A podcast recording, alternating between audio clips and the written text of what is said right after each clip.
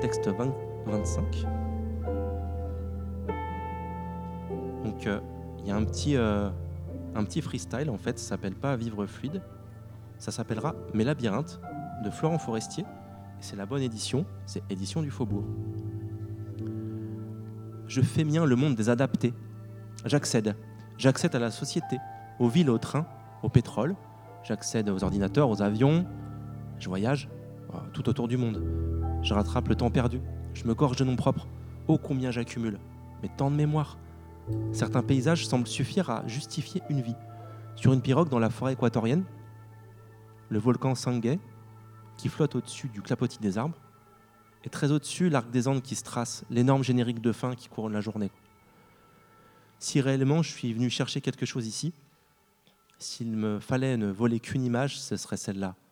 Le Sangay dans les bras pour donner la collade, la collade à l'altar et au Tongurawa.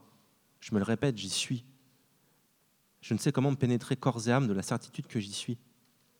Je cherche les signes et les preuves. Bon, c'est bien gris, c'est tordu, bizarre. Un pélican se pose sur la rambarde du port et d'autres pélicans s'envolent. Tout semble naturel, mais j'y suis. J'y suis.